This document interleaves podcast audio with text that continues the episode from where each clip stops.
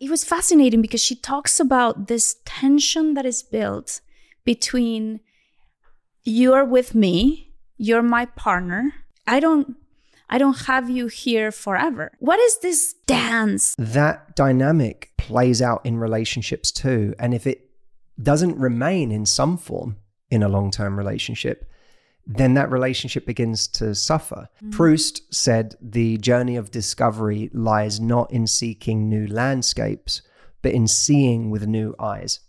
Hola amigos de Infinitos, yo soy Marte Gareda y en esta ocasión tengo un episodio que está buenísimo. Si quieres saber cómo puedes atraer a la persona que te gusta y qué tips y trucos puedes usar para que te persigan a ti en vez de que tú los persigas a ellos o a ellas, quédate porque tenemos a una persona que es experta justamente en estos temas. Él es Matthew Hussey y Matthew Hussey es, además de ser amigo mío, es un coach de vida británico experto justamente en cómo ligar. Em, es una personalidad de televisión, ha hecho muchas cosas, es escritor que ha vendido muchos libros y además es una estrella de redes sociales. Matthew Hussey es a British life coach, dating expert, television personality, best-selling writer and social media star. Y si se preguntan por qué hablo en inglés, es porque esta entrevista está en inglés, pero no se preocupen, va a estar subtitulada. Pero bueno, para hacer este intro, les platico en inglés y en español las dos cosas y nos vamos a ir a conocer a Matthew. Es mejor conocido como su papel como el matchmaker en la serie de competencia de citas del show de realidad que se llama NBC Ready for Love. NBC es NBC, se llama Ready for Love. Y por ser el experto en amor residente en el Today Show. He is best known for his role as a matchmaker on the NBC reality dating competition series Ready for Love and for being the resident love expert on The Tonight Show. Sin nada más y nada menos, les voy a presentar y dejar con ustedes a Matthew Hussey y esta increíble entrevista que hicimos. Okay, so we're to see and check out this amazing conversation I had with the one and only Matthew Hussey.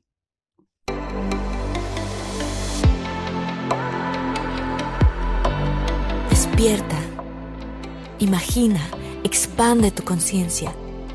Vive a tu máximo potencial. Siente infinitos.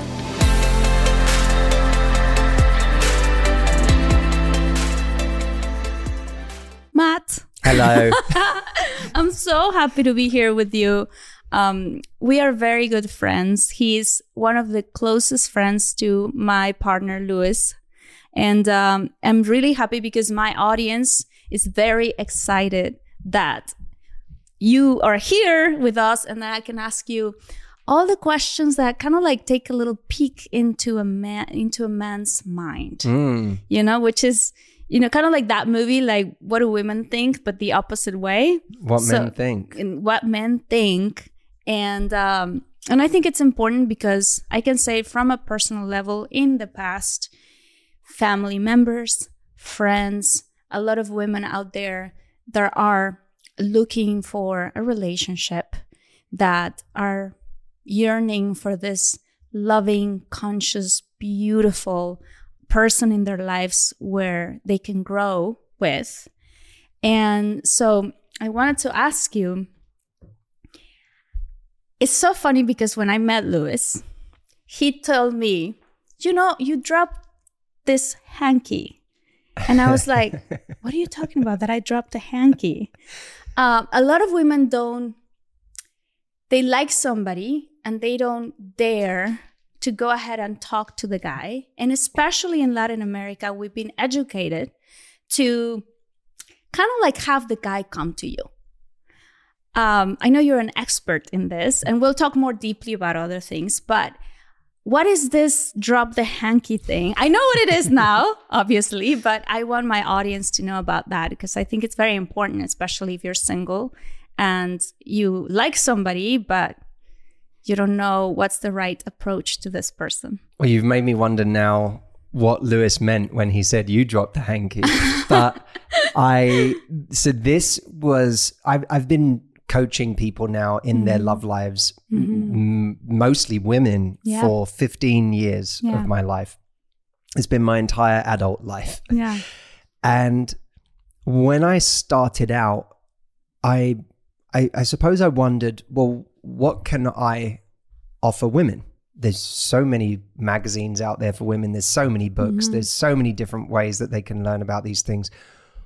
What can I offer that's different? And I started to read things that were already out there for women. Okay.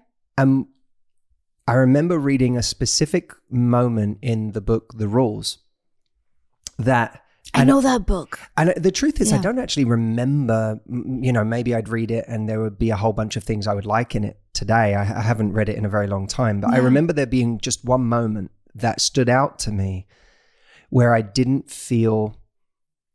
I certainly didn't feel like it was describing me as a man Okay. because it said, if a man doesn't come up to you, uh, he's not interested hmm. you know, don't bother wasting your time because if he was interested, he'd already be talking to you. Is that true? I had spent my whole life avoiding the very women I was most interested in you why? because that's the diff. You know, if if I was as a teenager, if I saw a ninety-year-old woman trying to cross the street with a bunch of shopping bags, I would run over to help her. Yeah. That was easy. Yeah. If I saw someone of my own age who I thought was really pretty, Uh huh. I didn't know how to talk to that person. That's funny. So I would avoid them. Mm-hmm. And if I was accused, therefore, of not liking this person because I wasn't standing there talking to them already, it would mean discounting all of my fear, all of my anxiety, all of my worries about being rejected, Mm-hmm. which is all of the reasons why men don't just race over to the woman that they want to talk to. Some men, Mm. some men do, but it's not nearly as many as women think Mm. there's a group of guys who are always r- going over to women Yeah.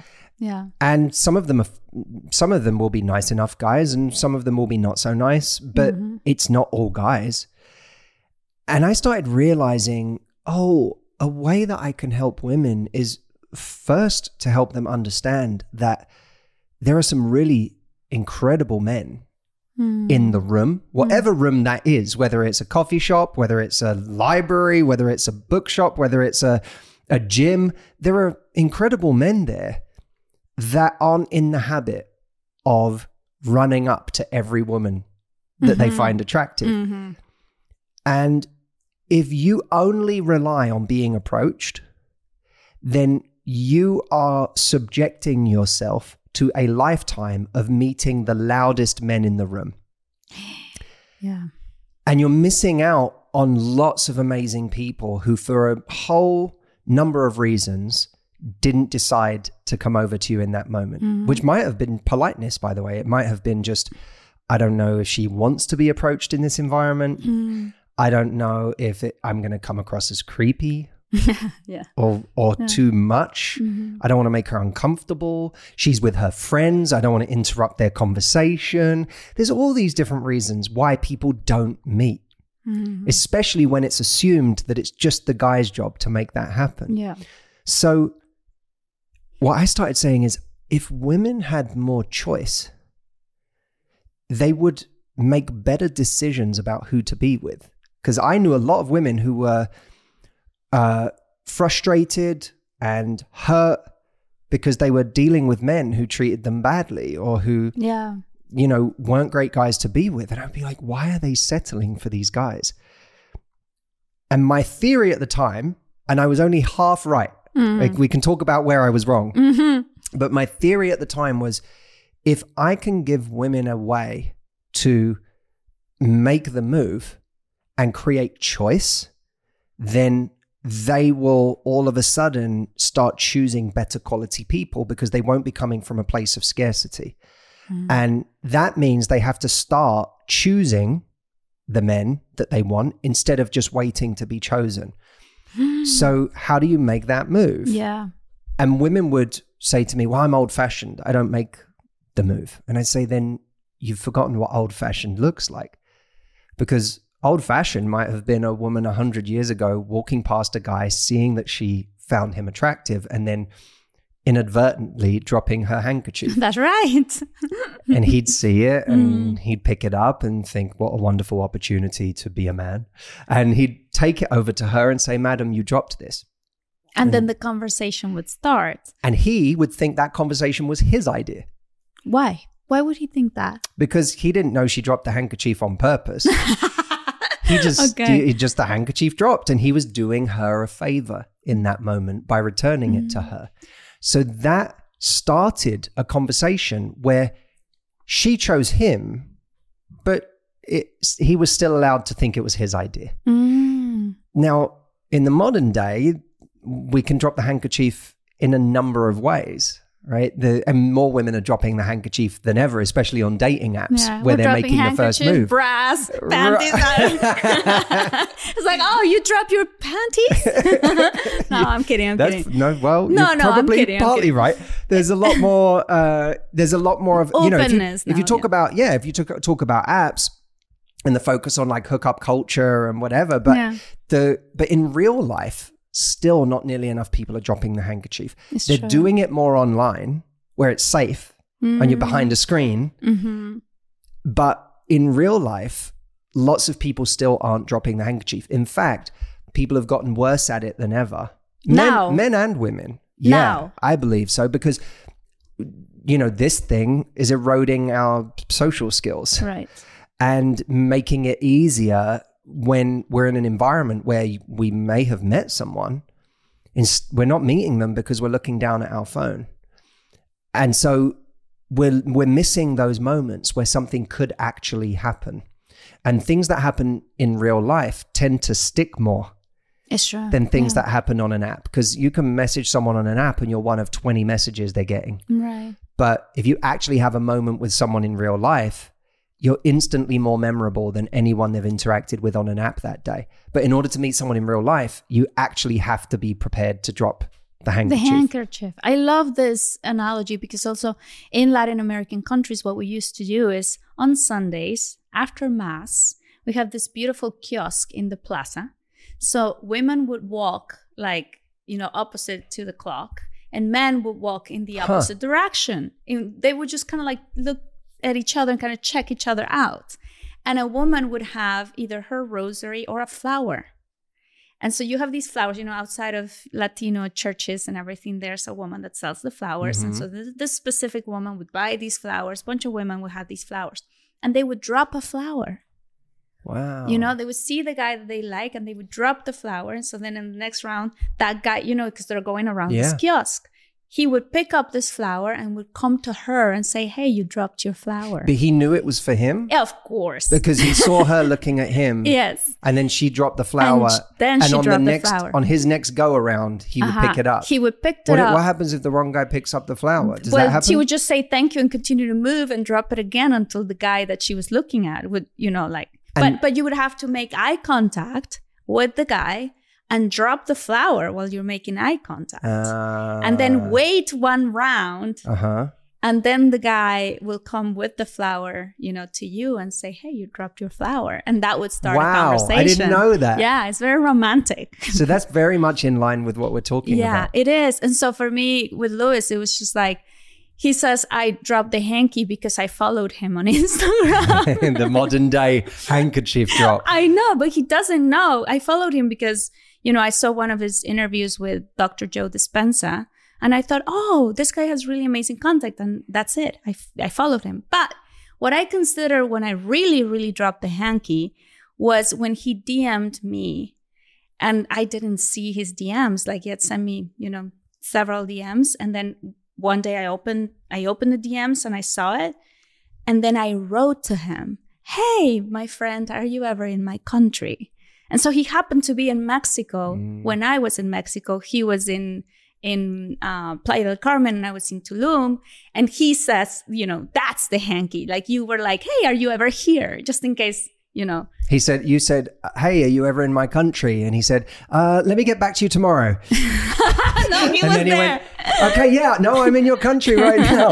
yeah, no, he was like, he was like, oh, by the way, what a coincidence! I'm in Playa del Carmen. I'm only one hour away. but I mean, it's a version of like you know dropping the hanky, which I really love.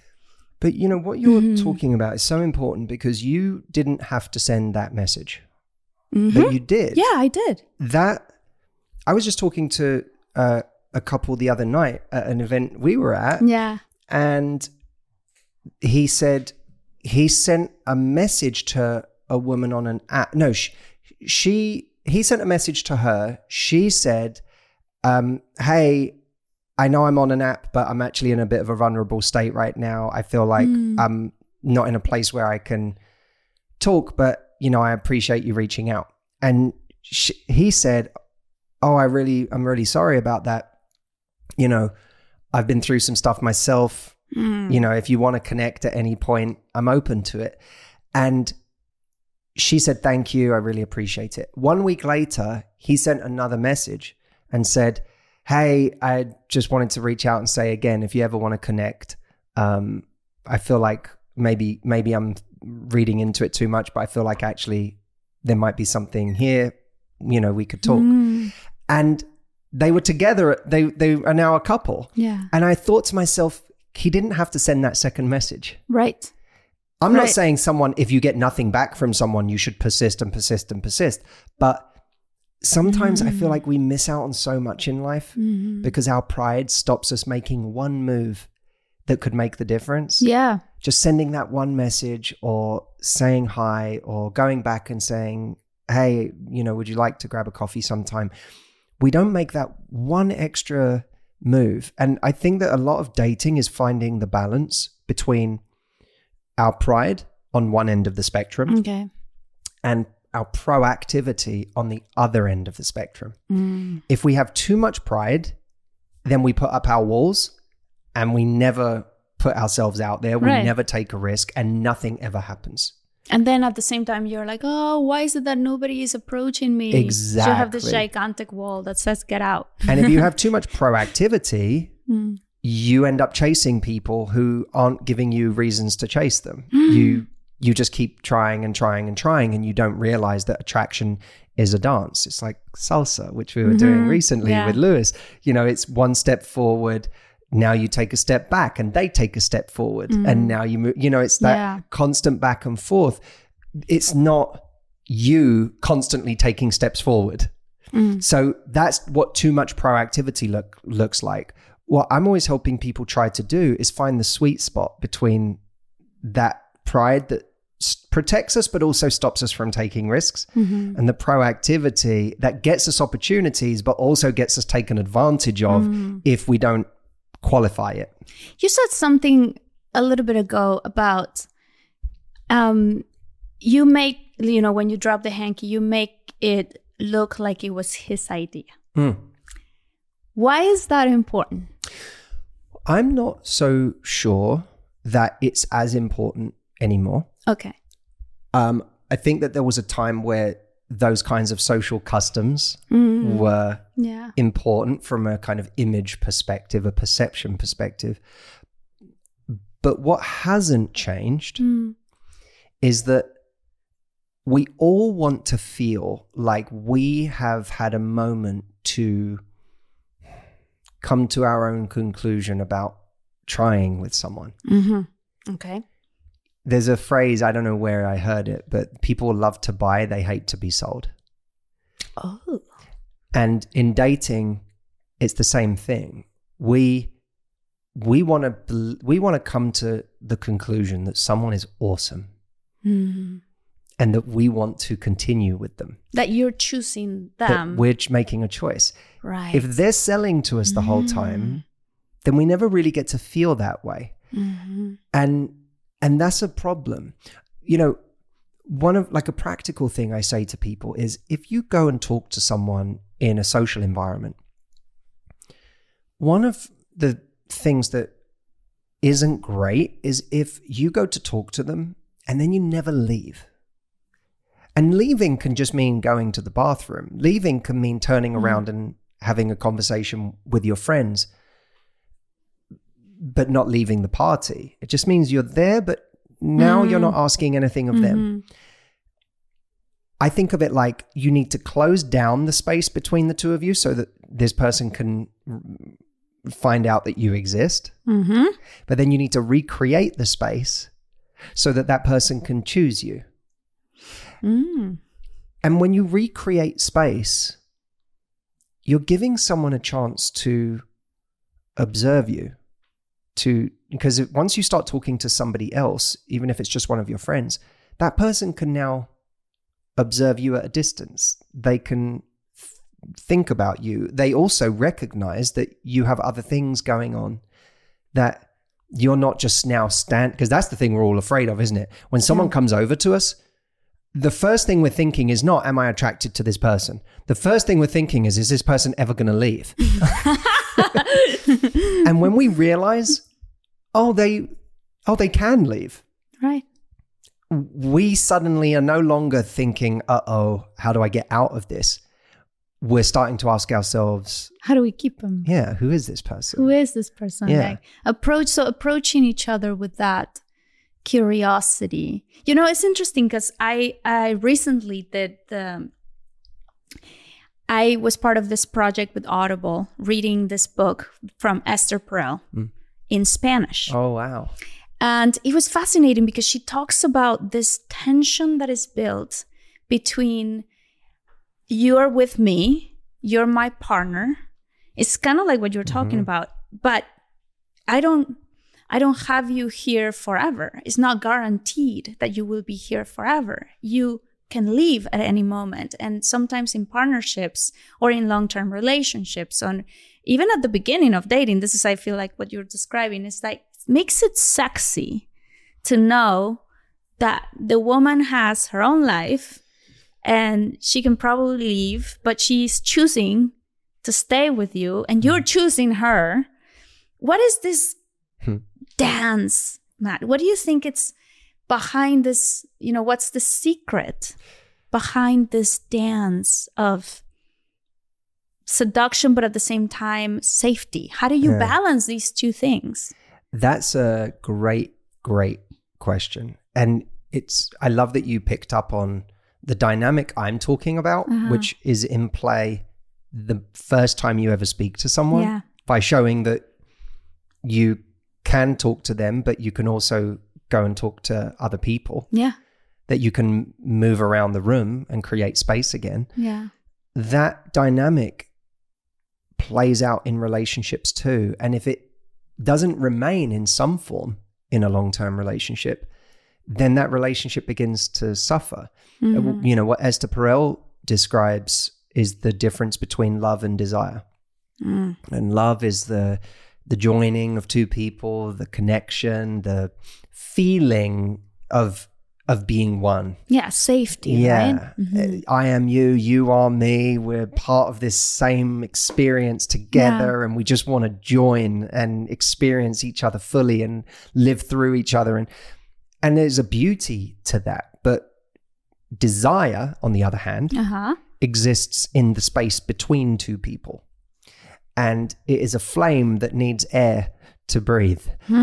And if two people close down all of the space between them, there's no more there's no more oxygen for that fire and it gets extinguished. Yeah. So as Esther Perel puts it very very eloquently, uh, desire is there's a longing to it. There's a wanting to there's a wanting to claim something there's a wanting to have something how do you continue to want that which you already have which is the great dilemma of a relationship It is. that's the paradox Yeah. Absolutely. and and i think that people people get frustrated with that mm. when you talk about it because a lot of people feel like that's suggesting that some kind of game needs to be played within a relationship in order to keep a relationship alive and people hate that idea you know people don't want to play those games they don't want to feel like oh i have to so i have to do something to manipulate my partner in a relationship into con- no it- it's not that but you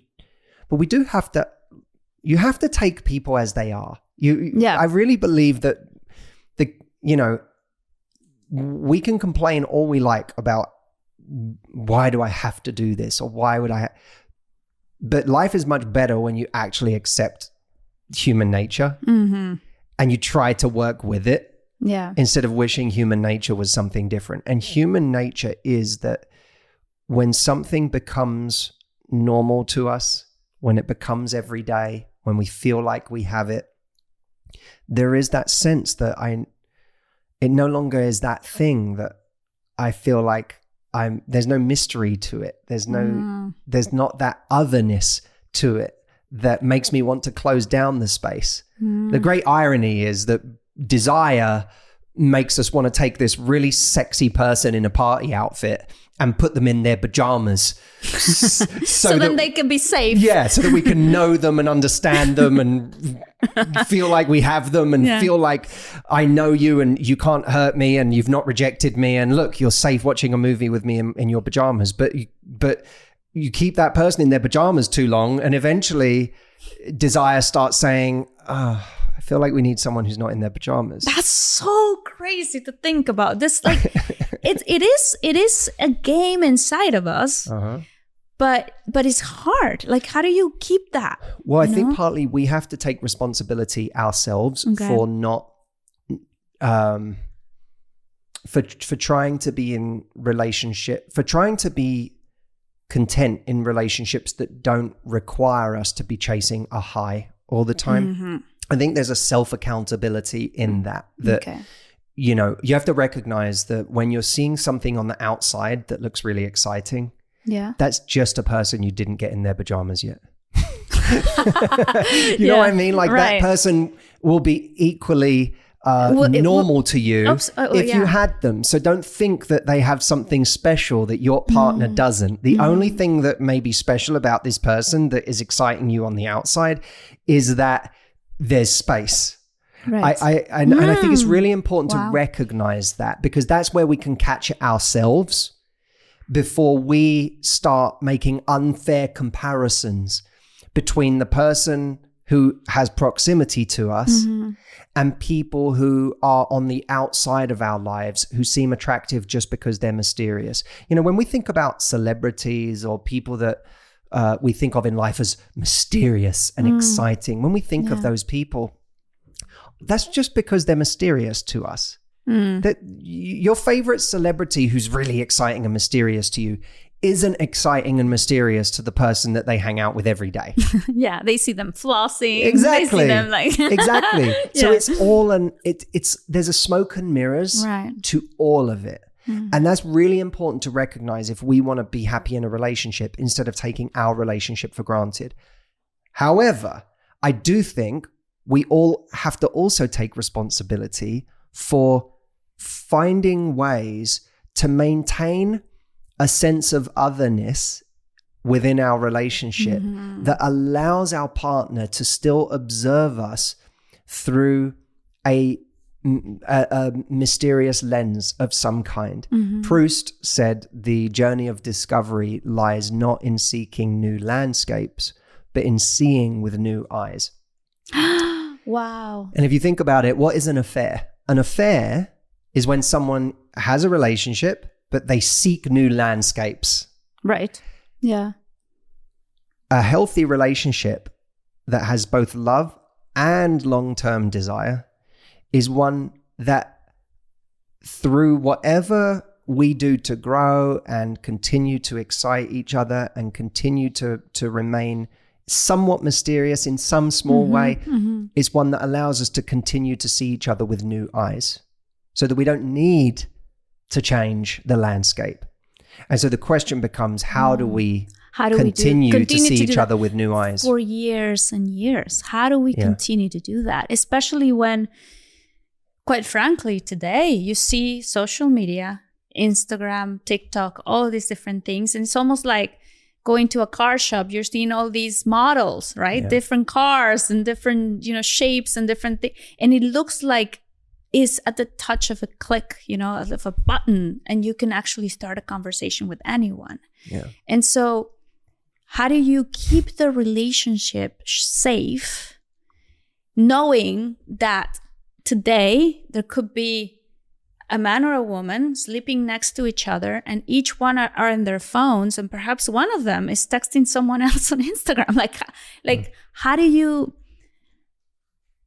how do you keep it sacred i think there has to be a level of it there has to be a level of discipline within your relationship where the two of you acknowledge there are you know you know what's good for your relationship and what's not. Mm-hmm. and i think you, we all have to individually pay attention to that. There are certain environments that are not productive to be in yeah. when you're in a relationship.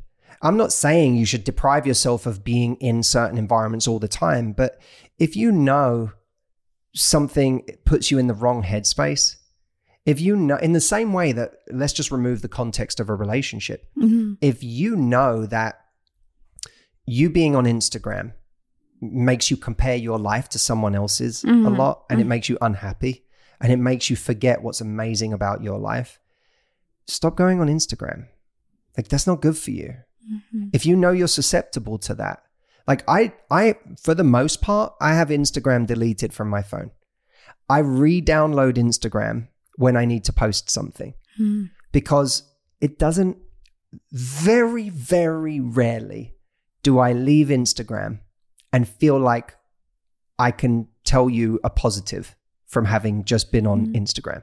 I want to say, because I follow you, your Instagram is so inspirational. And when you see my Instagram, it's like Lewis, you, Jay, my friends, you know, like it's they're yeah. so inspiring. Like I always I'm always saying like, hey, come to this side of Instagram in which we're here to inspire. That's lovely. That is beautiful. But if you can no. now, if you can control it that way, I think that's great. That also probably involves staying away from the explore feed. I don't explore. Right, because that's that's where you can go down the rabbit hole yeah. and you're no longer controlling it, it's controlling you. Yeah. If you're talking about what who do I follow and what are the posts that come up for me regularly? And that's good stuff. Yeah. That's a different thing.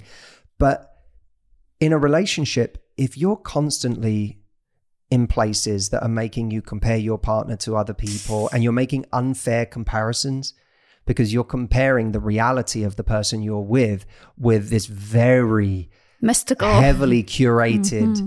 image of somebody else your partner, how can they possibly win that battle? Who can win that battle? Nobody. It, it, you know, it's unfair. Actually, Santorini can't even win a battle with itself on Instagram. How can Santorini compete with Instagram Santorini? Yeah. That's funny. It's true. it can't. No. Because Instagram Santorini is filtered. Incredible, yeah. And you would think going to Santorini, you would think no one was going to be there. Yeah. Because there's never anyone in the pictures. That's true. there's never crowds. Yeah. There's never tourists everywhere taking and pic- rocks and everything, and just one woman and no one's like there. Floating dress. It's a magical walking. place. Yeah.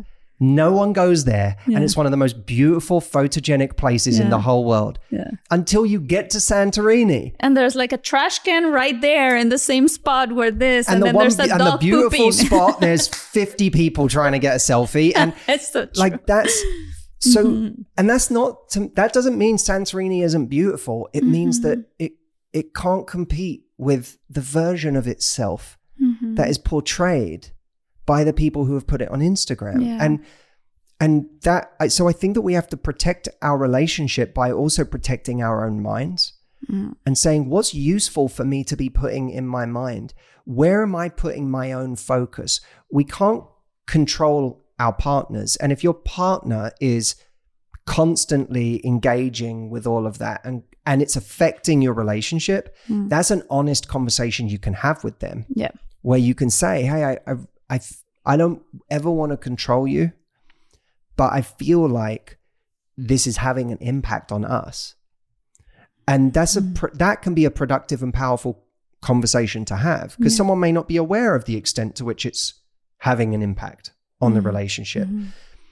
But we can control the way we show up and the way we control like the gateway to our own mind.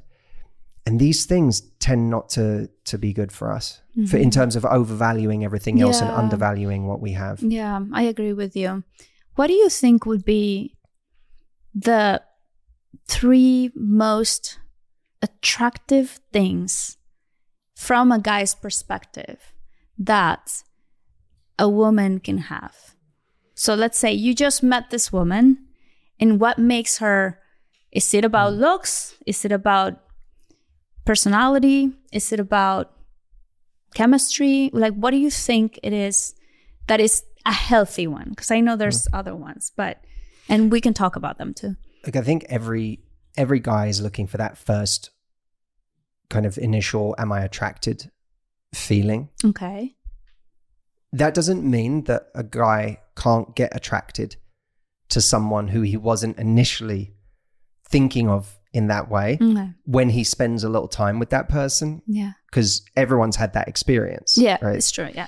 But that it would be kind of disingenuous to suggest that that isn't the first thing that hits somebody is that element of is their physical attraction.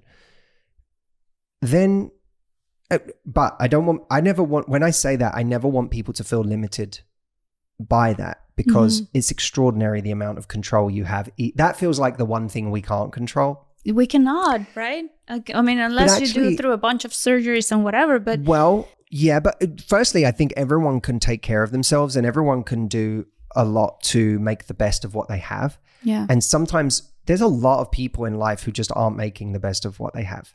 Mm. Like there's a everyone can make themselves stand out differently and it doesn't mean having surgery, but it can mean the way we take care of ourselves. It can mean the way we dress. It can mean just waking up and taking pride in our appearance. Um, so we might as well do what we can. Okay. But outside of that, one of the one of the most engaging things on a date is someone who has uh, a real sense of who they are, Okay. who has a real sense of what they enjoy, what they like in their life. They have a sense of their own independence. Mm. Because if you meet someone like that, that gives you an immediate sense that this person doesn't need me in order to fulfill them, in order to validate them, in order to make them happy.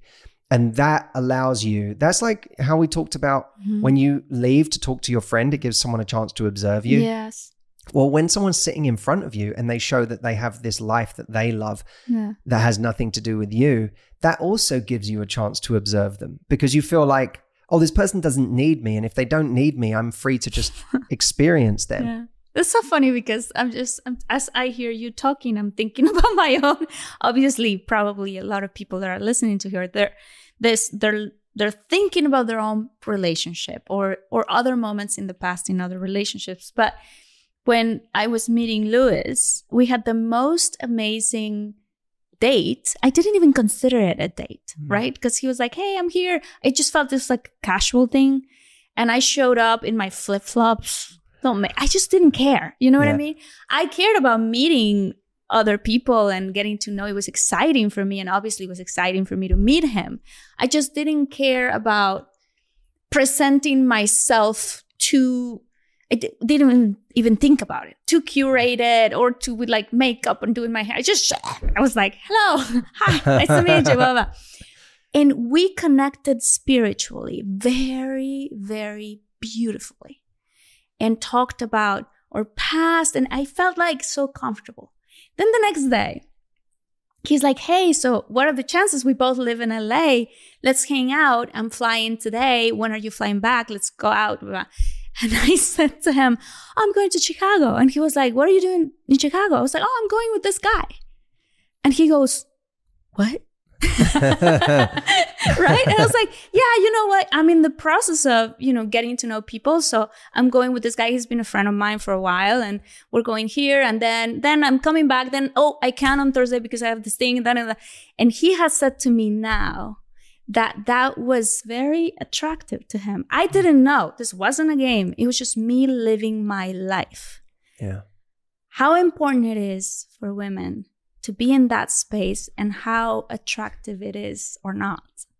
Well, So I think, that. and that, and that's, and that's you weren't playing a game, and that's really important. That was actually your life. It was happening to me. Yeah. And that's a big distinction. You have to mm. actually own it. It has to actually be your life. Okay. You have to actually have something instead of waiting to text back Yeah. so that you seem like you have lots going on. Yeah.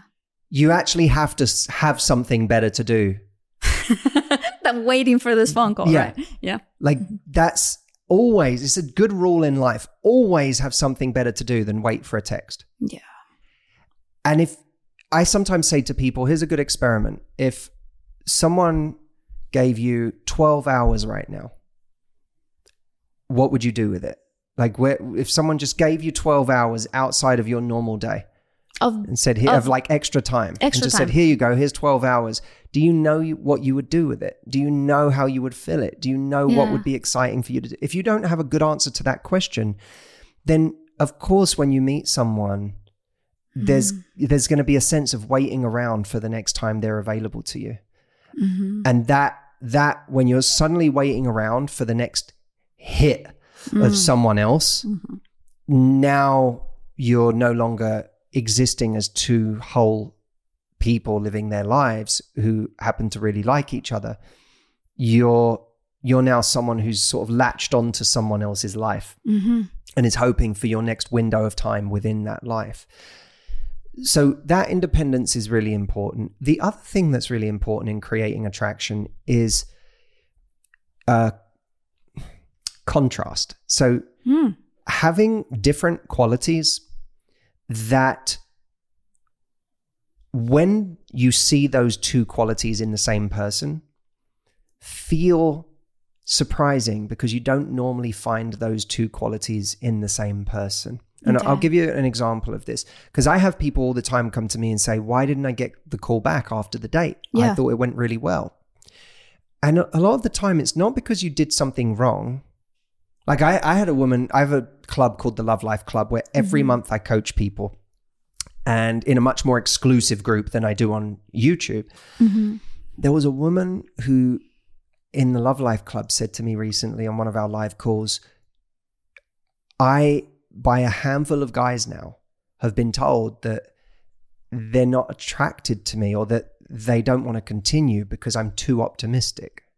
Wow, that's interesting. So you have to ask yourself, what's going on there? Because optimism is a is can be a pretty lovely quality, right? Was she always optimistic? Well, this usually when I hear something like that, Mm. I don't hear you're optimistic and that's bad. I hear that you weren't enough of something else. Oh.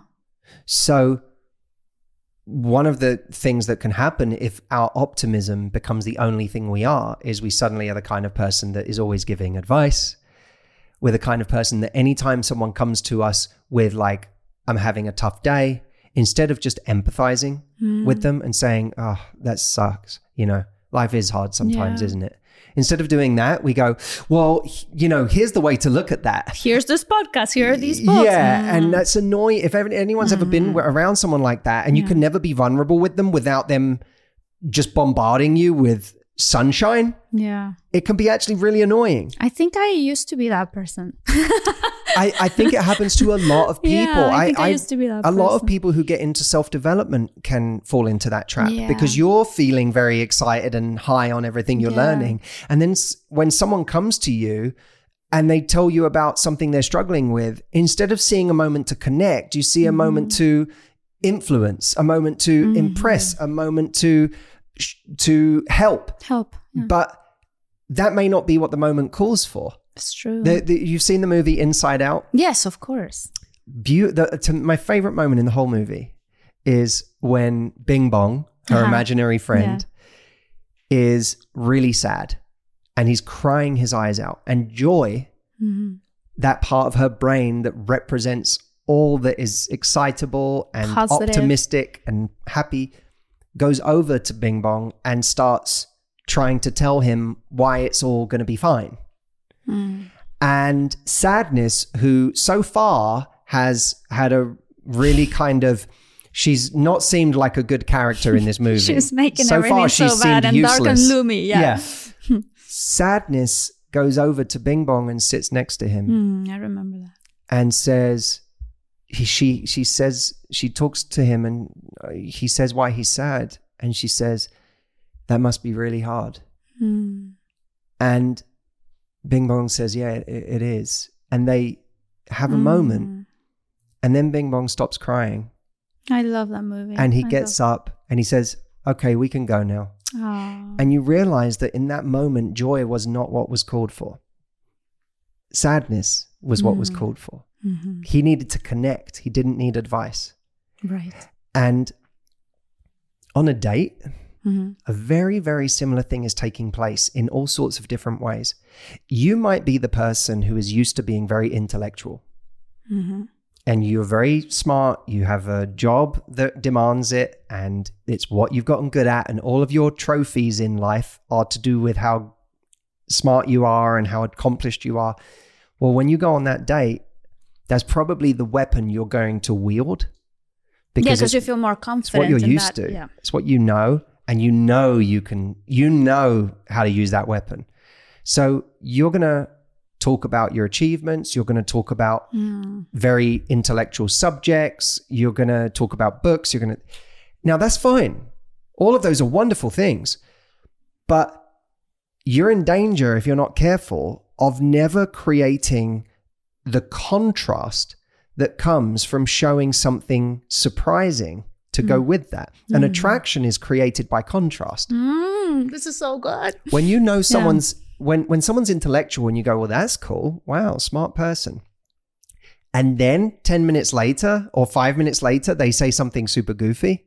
it's great. You're it's like, funny. Yeah. Oh, wow. Oh, look at this other side. oh, they're so silly. right. It's funny. I didn't know they could be silly. And when you realize they can be silly, everyone knows that feeling. Everyone knows the feeling when they found a guy super handsome Mm. and sexy, and then he did something silly, Oh and it God. like tugged It's on like your heart, best. like you you felt Yeah, it, yeah. you felt that feeling because Yeah. you go, oh my god, and he's silly, yeah. and he's got that side, you know.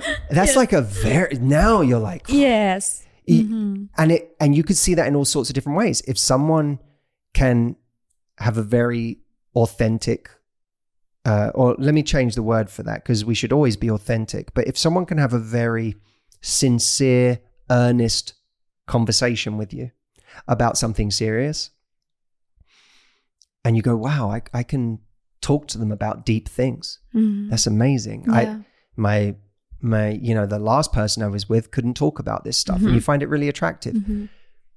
if they continue to be that and only that you might start to say i feel like i'm kinda wanna missing have something fun." i kind of want to have fun Mhm. or you but if you if you suddenly see them be playful now you have and i call these unique pairings you have a unique pairing Mm. and unique pairings take someone from being a, one great quality will get our attention. A unique pairing will make someone irresistible. If you've been having funny conversations with someone, let's just flip it for a moment. Let's say they've been playful the whole date. Mhm. Great, I'm having fun. Yeah. I don't necessarily see them as sexy. Mm. I don't necessarily see them as someone I'm attracted to, but I'm having fun.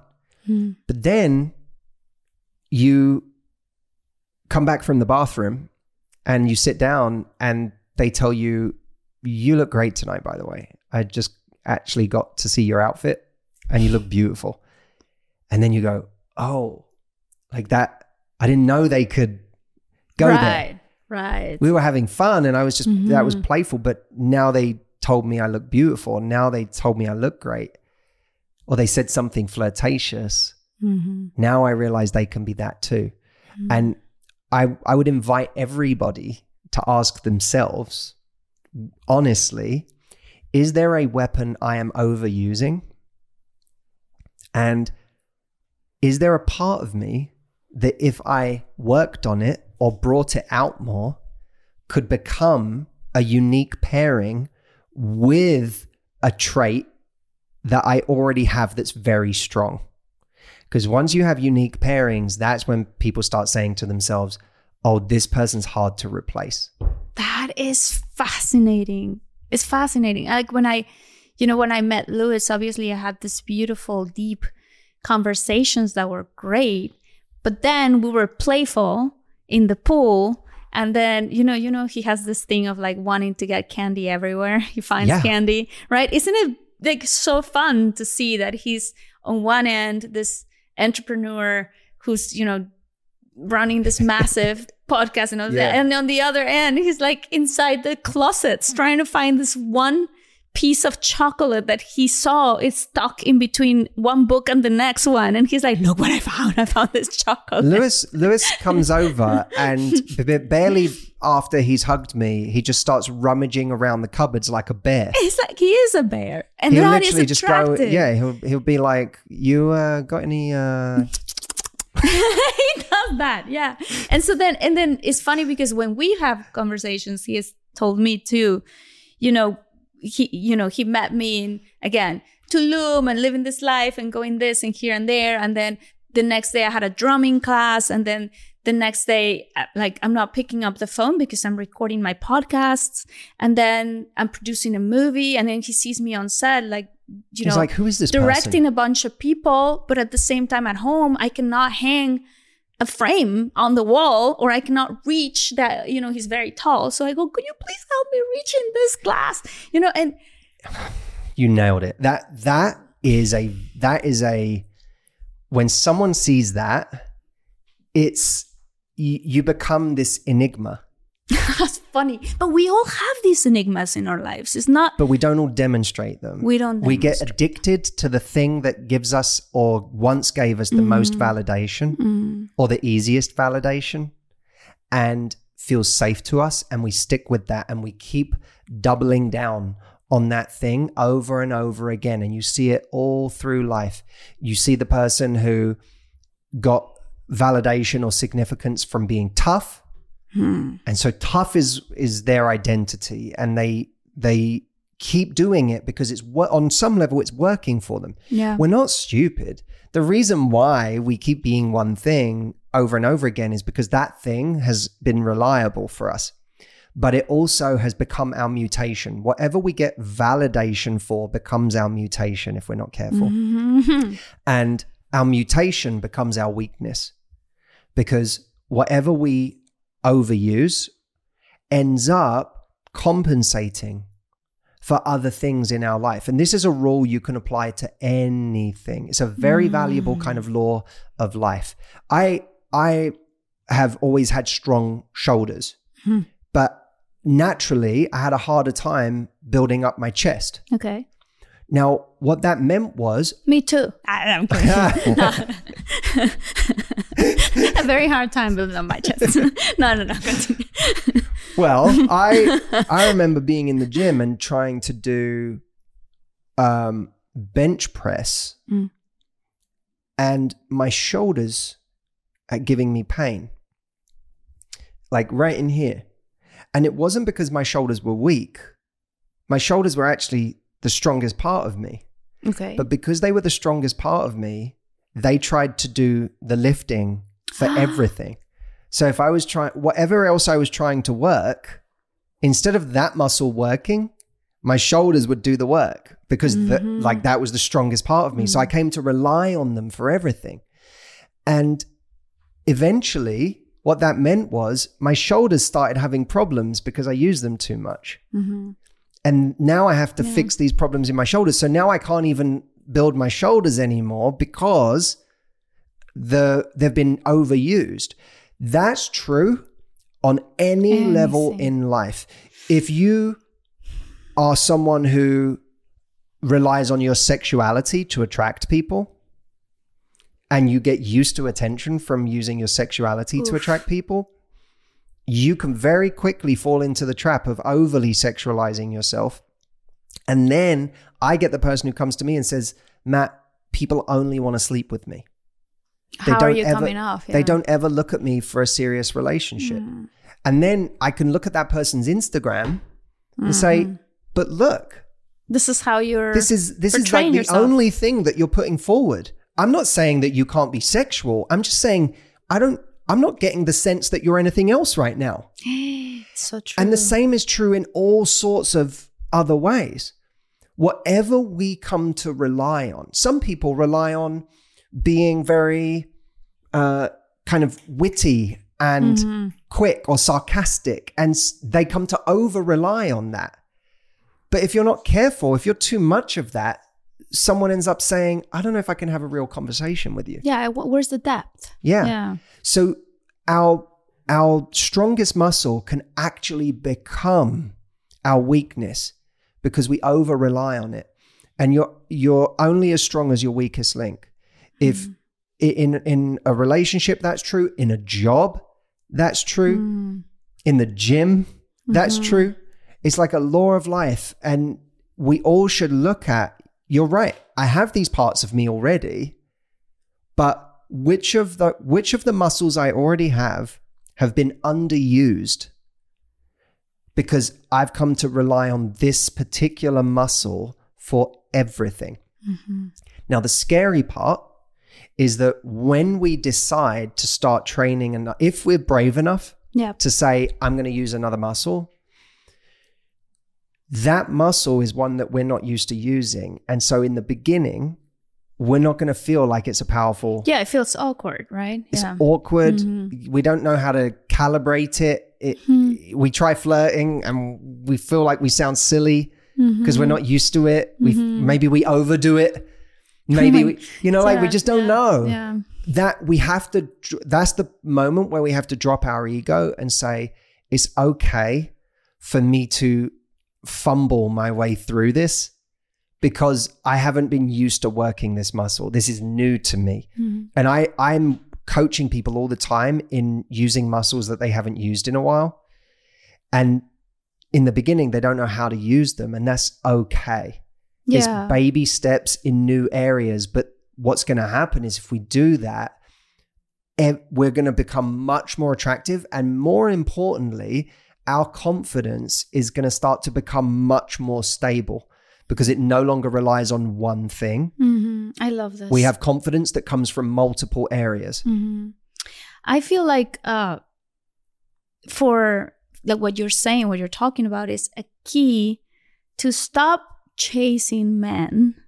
You, in a way, you become more of yourself. You don't. It's not like you become a different person. It's not. You're actually like the example that you gave with all these different muscles. Is you you become more yourself. You're not using only the shoulders, but you're also doing, you know, using the abs. Notice I didn't say the chest.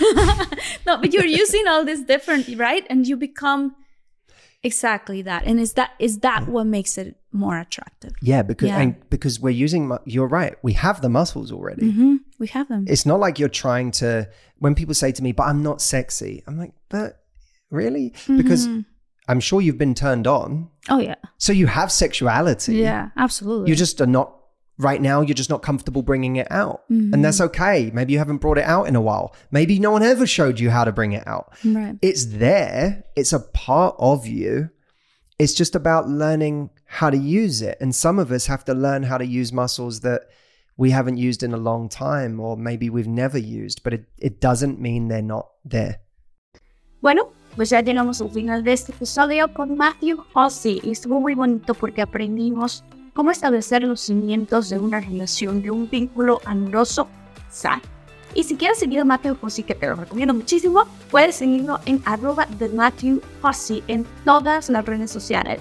Y bueno, si quieres seguirme a mí, estoy en arroba manta y Y muchísimas gracias por estar en este episodio. Si te gustó, danos tu like.